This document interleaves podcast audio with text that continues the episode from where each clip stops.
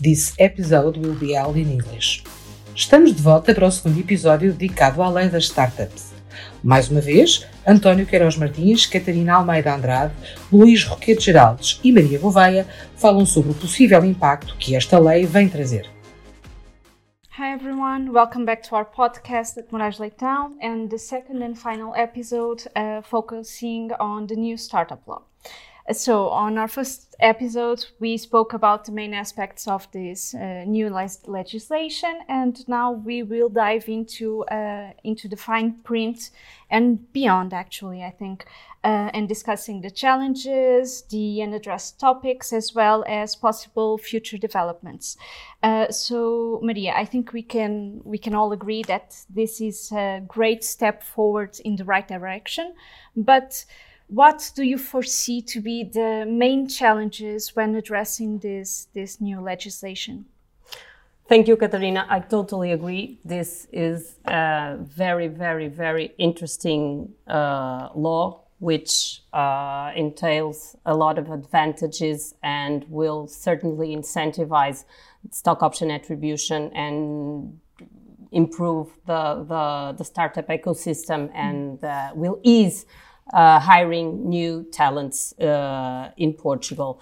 But still, it raises uh, some challenges. Some challenges, and the, the first one relates with uh, timing constraints as regards which plans will be uh, included within the scope of this new legislation notably plans that are already in place. If it is clear that regarding uh, plans where the attributing entity is a startup that were approved back in 2022 or, or, or even before, it is not unclear, or at least the the, um, the law gives rise to some doubts as regards plans that may be approved by uh, micro entities or small entities, medium, uh, small mid cap uh, entities as well. So uh, there is still some room for clarification as regards the, the time where the plan was approved and whether it is included or not in, the, in, in this new legislation.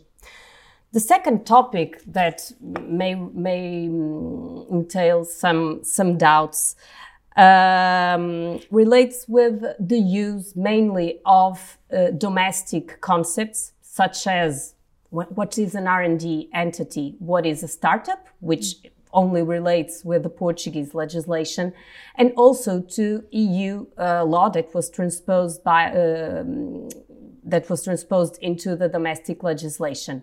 What about uh, holding companies that are in the UK or the US, as several uh, situations that that um, that exist, or even uh, when the there there is no legal entity in Portugal, but the employer is a non-resident entity, or even tougher, a non-EU uh, company.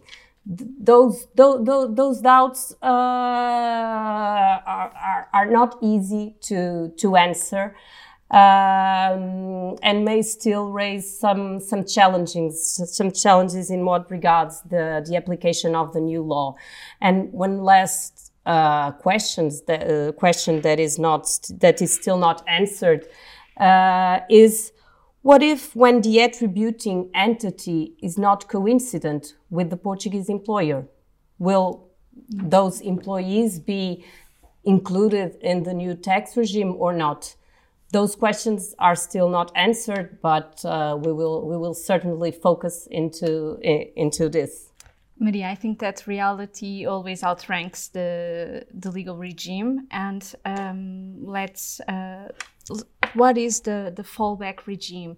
Do you feel that there are any major issues that, that play an important role for, for startups that have remained unaddressed? Sure. Uh, thank you, Catarina. Well, lawyers tend to be critic, right? So we we, we tend to have doubts everywhere and and to uh, be critic about the, the entire situation. But I, I I'd like on a very positive note, as as as Maria already put it, I'd like to focus on on four main aspects. One is the contractor's um, situation. The, the second one is the founder's situation. the third aspect is the board members case and then finally on, on the exit tax that is enacted by this law so first of all addressing the contractor situation i believe there is um, an opportunity that is lost um, of regulating these, these matters so basically allocating stock options to employees is regulated from a tax perspective um, whilst if the same stock option is granted for a contractor it is not directly regulated. So we have to come up with some um, with with with some case to to have a to have a clear cut um, uh, solution to the case. And in the end of the day, the solution is not similar, so it's not balanced. There, there, there is, I, I'd say, um, a, a trend to harm or to not benefit as much as possible the contractors. Um, second, uh, I'd like to, to, to address the founder's position. So basically, in um, in initial draft uh, version of, of this bill, um, a 10% limitation was uh, put in the in the law. Then it was increased to 20%, which is very good. So we applaud that um, that that movement.